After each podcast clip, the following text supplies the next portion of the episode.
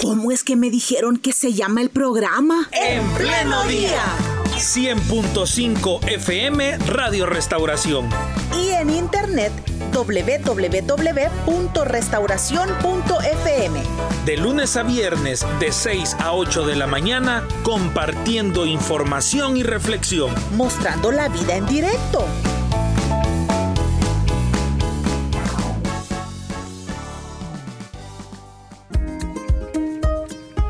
La voz del historiador Carlos Cañas Dinarte ya se nos hace bien familiar a través de los segmentos que hemos escuchado en Radio Restauración. Hablemos del Bicentenario, Caminos hacia la Palabra, El Salvador 500 años, Las hijas de Minerva y el recién programa Los cinco años que cambiaron El Salvador. Es la voz de la historia sonando en Radio Restauración y ahora le escucharemos en directo porque lo tenemos gracias a las facilidades del Internet. Carlos, gracias por acompañarnos una vez más en nuestro programa. Buenos días. Muy buenos días por allá. Eh, es una alegría estar con ustedes en pleno día, ¿verdad? Y comenzar estas actividades ya de fin de semana prácticamente. Excelente. Bueno, hablemos en el marco de que del Día del Periodista, que será el próximo 31 de julio, podemos hablar del periodismo en nuestro país a lo largo de la historia. Carlos, el periodismo en El Salvador nace a través del medio escrito. Sí, bueno, de hecho, eh, el periodismo en el país en apenas dos años cumplirá su, primer bicentenario. El 31 de julio de 1824, eh, día sábado, eh, se emitió por primera vez un periódico en territorio salvadoreño después de la independencia de España, después de la independencia de México, eh, cuando El Salvador ya prácticamente se constituyó en un estado, se emite un mes y medio después de la constitución del estado de El Salvador, se emite el primer periódico eh, habido en el país, que es el Semanario Político Mercantil de San Salvador un periodiquito de escasa, escaso tamaño y entre cuatro y ocho páginas. Y ahí prácticamente se publicaba todo lo que el gobierno eh, salvadoreño eh, le interesaba que la gente supiera, ¿verdad? que la gente conociera. Eh, digamos claramente que en ese entonces el analfabetismo rondaba el 95% de la población, no había tantas personas en el país, se calcula que había aproximadamente 150 mil, 200 mil personas en aquel entonces en todo el territorio nacional, pero eran muy pocas las personas que podían y que sabían leer y escribir. ¿Quién estaba a cargo de la publicación de este periódico que por cierto estamos transmitiendo a través de Facebook Live, a través de Twitter y a través de YouTube Live y a quienes nos ven les estamos mostrando las imágenes porque eh, eh, Carlos nos había mandado antes algunos links donde podíamos encontrar parte de la historia. ¿Quiénes están a cargo de este semanario político mercantil? Bueno, en la, primera imprenta que hubo en el país, esa primera imprenta del Estado, como se llamó, es eh, la logran reunir, la compran de segunda mano, es una imprenta usada que se compra en Ciudad de Guatemala, gracias a donativos que dieron las personas residentes en la ciudad de San Salvador por iniciativa del padre José Matías Delgado y de su medio hermano Juan Manuel Rodríguez Delgado.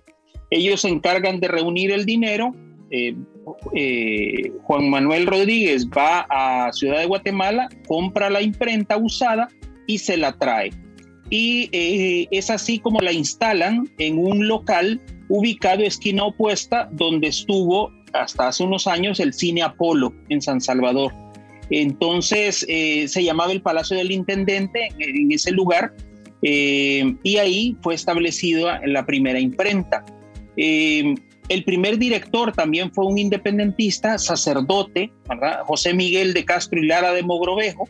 Era pariente de todos estos independentistas de San Salvador, de los llamados americanos de San Salvador, los criollos de la capital, ¿verdad? Y ellos eh, fueron los encargados de desarrollar este periódico que salía todos los sábados, en un sabatino, en un semanario, y duró ah, tres años. Básicamente ya para 1827 el periódico había desaparecido y se había transformado como iba a ocurrir eh, sucesivamente hasta llegar a lo que en la actualidad conocemos como el diario oficial. que existe de, de forma ininterrumpida desde 1875. Carlos, ¿y se podría considerar que la salida del semanario político mercantil fue valiente en el sentido de que en ese momento de la Federación Centroamericana era en Guatemala donde se hacían estas publicaciones de periódicos, pero sale el semanario político mercantil en El Salvador y para colmo hasta con una leyenda un poco grande, ¿verdad? Como, como retando a las publicaciones que venían de Guatemala. ¿Se podría considerar que fue un acto valiente? Sí, bueno, de hecho El Salvador tuvo en aquel momento tuvo dos gestos que fueron bastante atrevidos, ¿verdad? Dentro del dentro de la jurisdicción de la, de la, de la Federación, de la República Federal Centroamericana.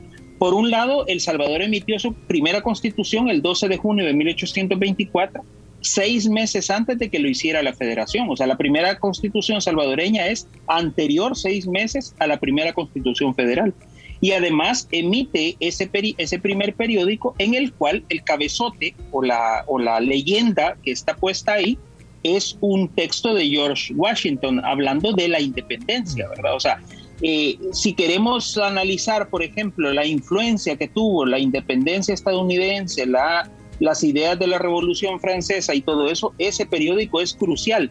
Lastimosamente, hay que decirlo, lastimosamente, en el territorio salvadoreño ya no quedan ejemplares del primer periódico salvadoreño que se publicó.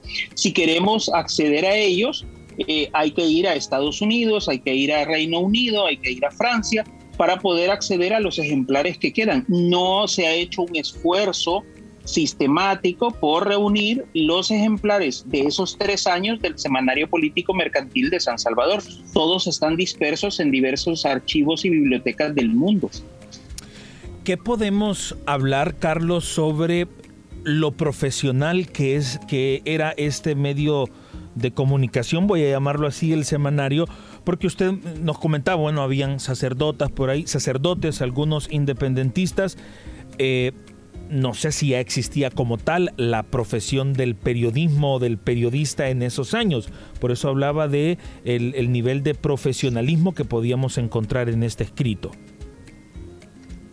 No, eh, lo que existía, eh, no existía la carrera de periodista en ese momento. No, el periodismo hasta prácticamente hasta 1950 en la región centroamericana no era una carrera, eh, digamos, eh, académica, universitaria. Eh, estamos hablando de prácticamente 150 años después, 130 años después de la publicación de estos periódicos. En mucho imitaban el modelo de las gacetas que había en Madrid, que había en Ciudad de México, en Ciudad de Guatemala, ¿verdad? Era el, tipo de, de modelo que se seguía ¿verdad? Eran artículos de opinión, eh, muchos eran artículos de propaganda también, noticias, ¿verdad? Había muchas noticias que llegaban, ¿verdad? Y que se reproducían según iban llegando a la mesa de redacción de los periódicos, a veces algunas databan de semanas o de meses atrás, pero se publicaban en ese momento porque era importante, ¿verdad? Dejar registro de todo aquello.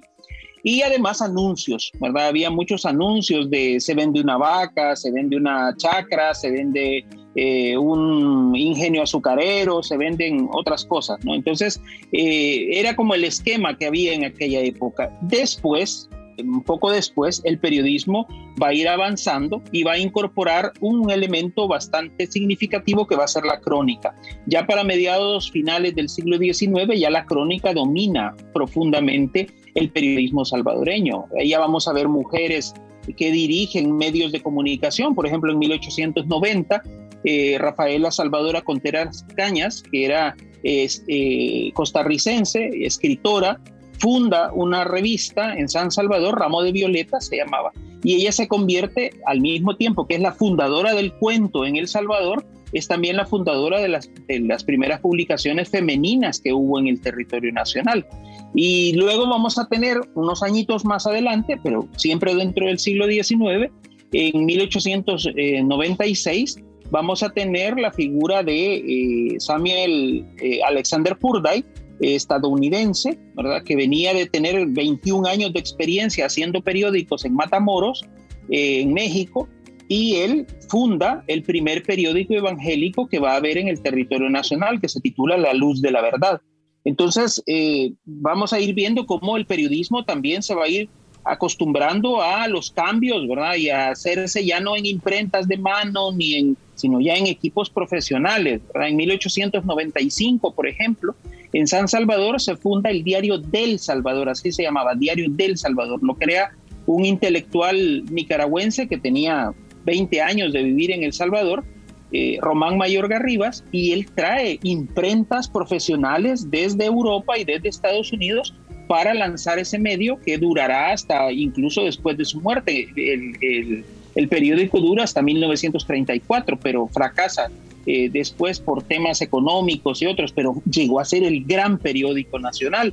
1890 se funda lo que ahora conocemos como Diario Colatino, ¿verdad? que antes era el siglo XX y así, muchos de esos periódicos han ido sobreviviendo y se han ido profesionalizando, ¿verdad? Pero es hasta la década de 1950 cuando periodistas, digamos, amateurs, eh, aficionados, por decirlo de alguna manera, deciden eh, desde El Salvador pedirle a la Universidad de San Carlos de Guatemala que les permita estudiar a distancia la carrera de periodismo. Y así, así eh, hay algunos periodistas, poetas de aquella época que obtienen sus licenciaturas en periodismo en la Universidad de San Carlos, en la USAC. Bueno, ¿y qué significaba para, para el país contar con, con estos medios y qué relación llegaron a guardar con el poder estos medios? Bueno, eh, ocurre lo, lo de siempre, ¿verdad? Algunos medios eh, eran oficialistas, obviamente, defendían a los gobiernos, era la costumbre, ¿verdad? Pero de inmediato también empezaron a surgir, eh, digamos, publicaciones como Los Nivelos, ¿verdad? O, o los paquines, los pasquines, perdón, los pasquines que se pegaban en las paredes, ¿verdad? Para que la gente los leyera y normalmente eran lo que conoceríamos en salvadoreño como chambres, ¿verdad? O sea, se dice que fulano de tal está haciendo tales tales cosas, ¿verdad? O sea, y los pegaban, eran anónimos normalmente.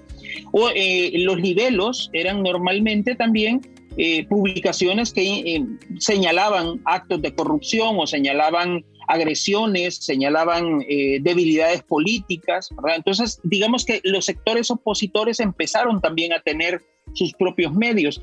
El mismo ejército del Salvador llegó a tener sus propias publicaciones y a medida que se fueron anexando la Policía Nacional, la Guardia Nacional y todos estos cuerpos militares y, policiales, pues ellos mismos fueron teniendo sus propias publicaciones. Lo que pasa es que no tenemos en la actualidad, fuera de un par de publicaciones que se hicieron en los años 40, 50 y 60 del siglo XX, no tenemos una historia general del periodismo salvadoreño y hay que andar rascando por ahí, por muchos de esos ejemplares ni siquiera existen en El Salvador.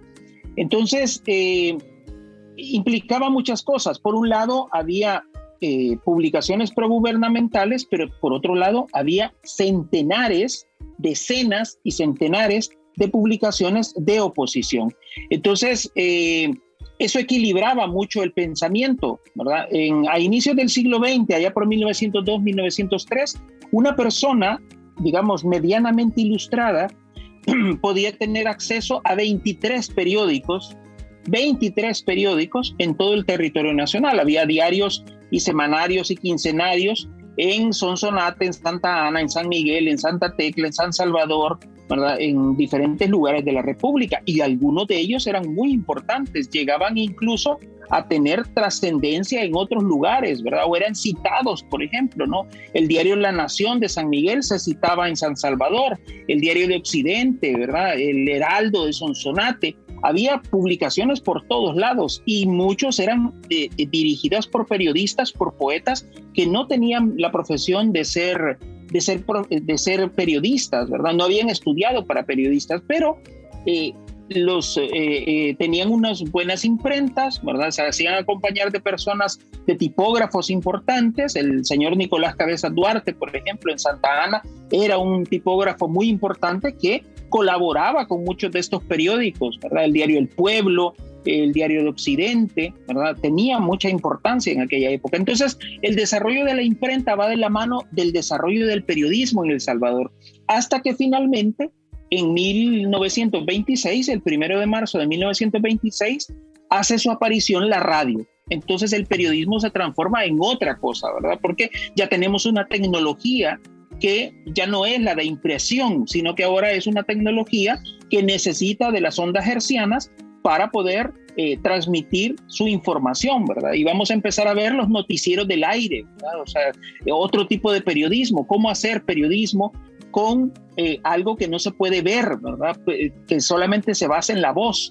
Luego vamos a tener 30 años más tarde, en septiembre de 1956, cuando surgen los primeros canales de televisión, los primeros, ya entonces se necesita tener también periodistas, reporteros, presentadores para los primeros noticieros de televisión que vamos a tener en el país. Y 40 años más tarde, a partir de diciembre de 1995, comienza la historia del periodismo digital en el país cuando aparece Internet, ¿verdad? Gracias a, un experimento que se hace entre varias personas particulares y Antel, aparece el Internet en El Salvador y es así como en 1997 hará su aparición el primer periódico digital latinoamericano que va a ser El Faro. Así es que eh, ese es, digamos así, en grandes rasgos, la evolución de, del periodismo en el país. Muy bien, Carlos. Un, un, detallito nada más y creo que voy a retroceder un par de años. ¿Cómo era el tema de la distribución de los periódicos? Eh, porque hoy sabemos en las colonias entran motos y lo tiran ahí por los portones, las casas o los famosos canillitas también en los, en los parques, etcétera. Pero antes, ¿cómo era la distribución?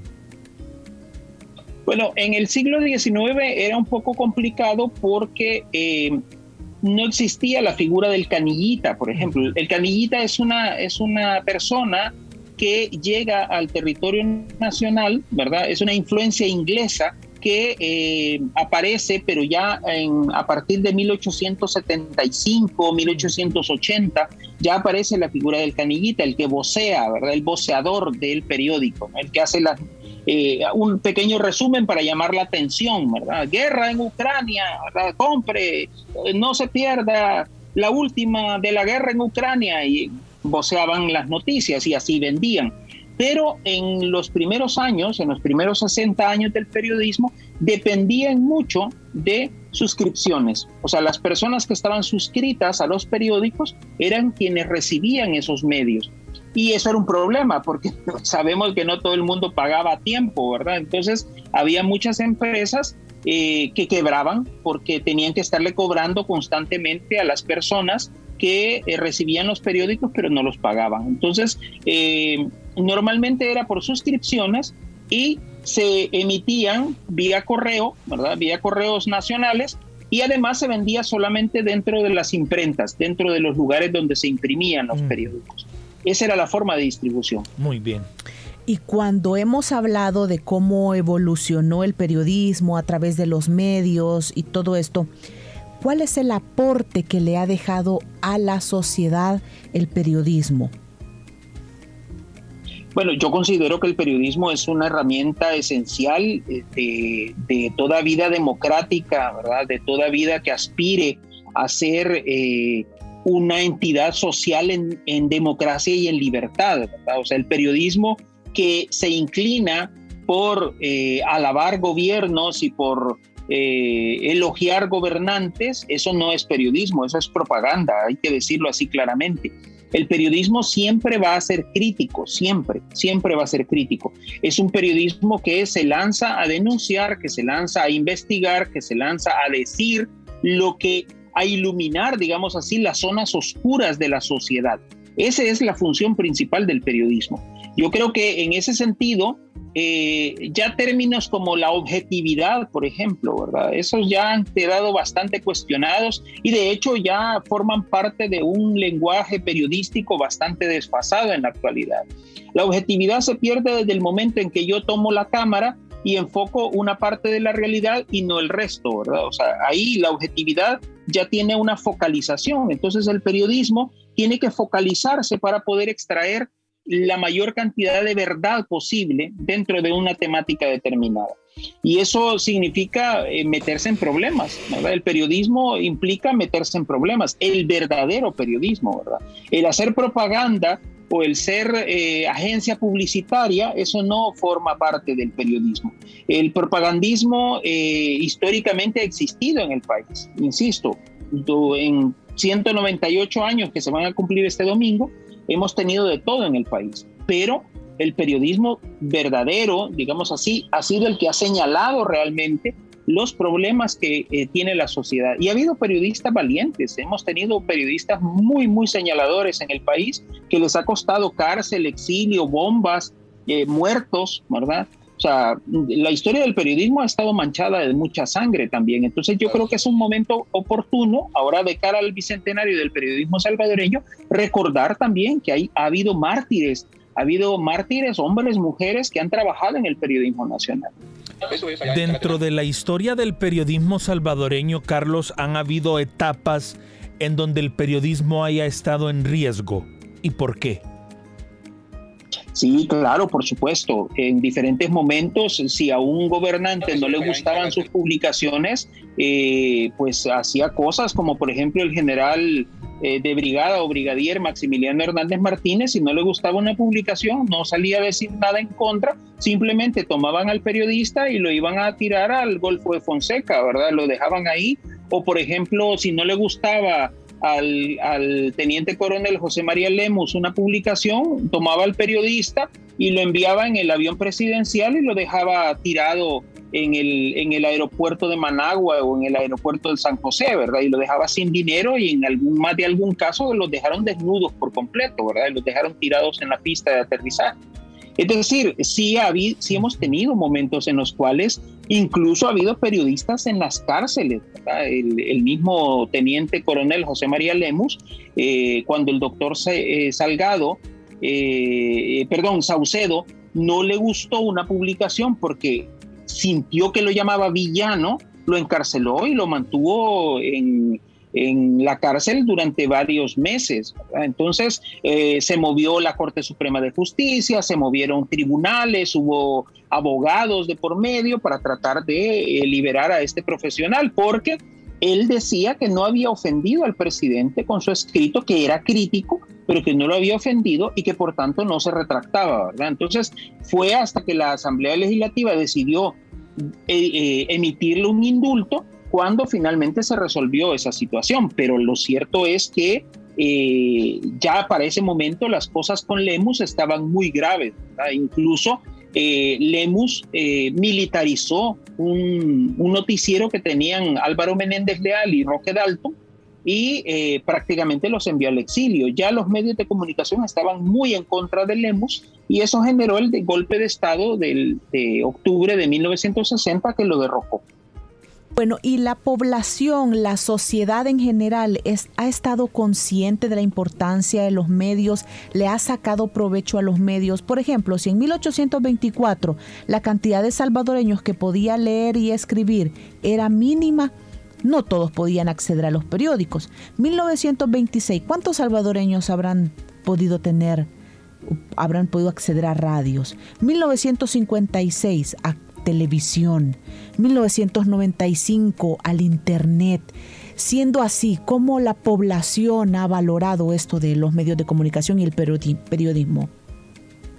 Lo que pasa es que es una excelente pregunta porque eh, el tema de las tecnologías y las nuevas tecnologías en la difusión del pensamiento eh, sí es cierto, no ha sido masiva, digamos, de alguna manera. No todos han tenido oportunidad de tener el dinero para poder comprar los medios impresos o no todo el mundo ha tenido oportunidad de tener un, aparato de radio o un aparato de televisión.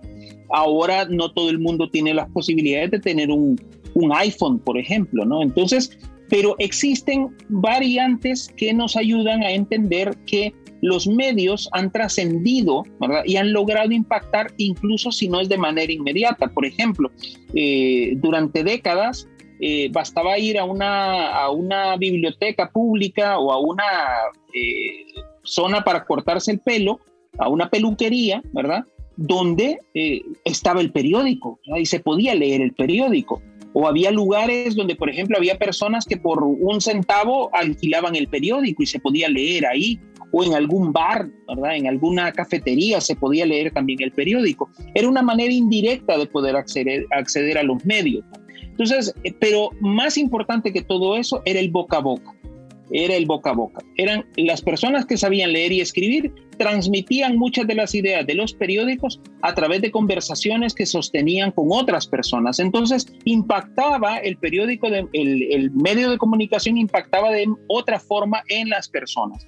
Lo que pasa es que con la irrupción de las redes sociales, ahora se considera que no hay un filtro entre eh, la realidad y las personas que reciben eh, el impacto de esa realidad, cuando no es cierto, porque ahora más que nunca, al no haber esos filtros, justamente se puede eh, emitir lo que se quiera y nadie puede decir que eso no es verdad.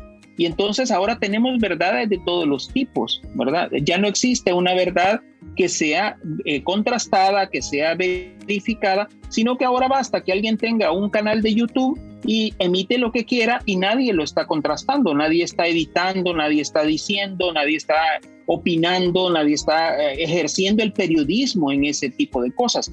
Claro que no todo el mundo obedece a esas razones, ¿verdad? Hay canales que realmente son muy profesionales en YouTube, en TikTok y en otras redes sociales, pero no es, digamos así, no es la, la, el común, ¿verdad? Hay mucha basura mediática que se deja ir como periodismo, pero que no lo es realmente. Y si nos enfocamos, Carlos, y esta sería la última pregunta de nuestra entrevista, si nos enfocamos en, en de verdad los profesionales del periodismo y usted que tiene un panorama histórico de los mejores momentos del periodismo, de sus peores momentos, de los riesgos que ha pasado, etcétera, ¿cuál es su balance del periodismo actual? Yo creo que en la actualidad tenemos que apelar a un tema que se ha dejado mucho de lado en las discusiones en cuanto a medios de comunicación y en cuanto a la profesionalidad de quienes ejercen las labores periodísticas y es la ética. Básicamente es la ética. Eh, que tanto estamos dispuestos a eh, ganar bajos salarios frente a el hecho de defender la democracia y la libertad, cuánto estamos dispuestos a eh, sufrir acosos, a, pasar por malas experiencias, insultos y todo este tipo de cosas, si lo que estamos defendiendo es algo que consideramos que es verdadero y profundo. Eh, yo creo que en ese sentido hemos perdido en mucho eh, la óptica de que hay un más allá de simplemente hacer propaganda, ¿verdad? Que existe un periodismo cuestionador, que existe un periodismo que desde su misma deontología eh, es, señalador de los, de los problemas que tiene la sociedad y sobre todo de quiénes son los que están haciendo que esos problemas existan y persistan en el país. Entonces yo haría un llamado a que revisemos el tema ético, Estamos hablando de eh, que nos estamos eh, viendo, estamos viendo a personas que se venden por cuatro pesos, ¿verdad? Y que están dejando de lado carreras enteras para ah, plegarse a los poderes establecidos. Y yo creo que eso no es ni óptimo ni deseable para un país tan frágil en su democracia y tan frágil, tan frágil en su institucionalidad como es el caso de la República de Salvador. Yo creo que necesitamos reorientar, ¿verdad? Tanto del lado de quienes producen la información como del lado de quienes exigimos, consumimos y además difundimos esa información. Necesitamos ser mucho más responsables y mucho más éticos en, esa, en ese consumo cultural de los medios de comunicación. Muy bien, antes de finalizar, escuchamos la experiencia que nos cuenta uno de nuestros oyentes. Hermanos, eh, ya que hablan de la, de la, del diario, yo pues en 1968, yo vendía diarios en mi pueblo, muy joven, era un, prácticamente un adolescente.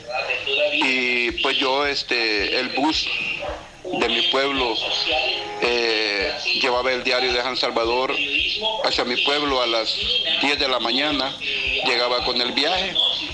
Y yo pues lo iba a recoger y luego pues lo, lo vendía en mi pueblo de casa en casa anunciándoles el diario, el diario, el diario. Y así fue como también yo lo distribuí en mi pueblo, tenía que nueve años de edad. En Chalatenango. en Chalatenango, San Francisco Morazán de Chalatenango. Mi nombre es Guillermo Tejada. Muy bien. Miembro de Misión Cristiana de Lin también. Mucho gusto. O sea que a las 10 de la mañana se distribuía el periódico allá en, en esta zona de Chalatenango. Qué interesante.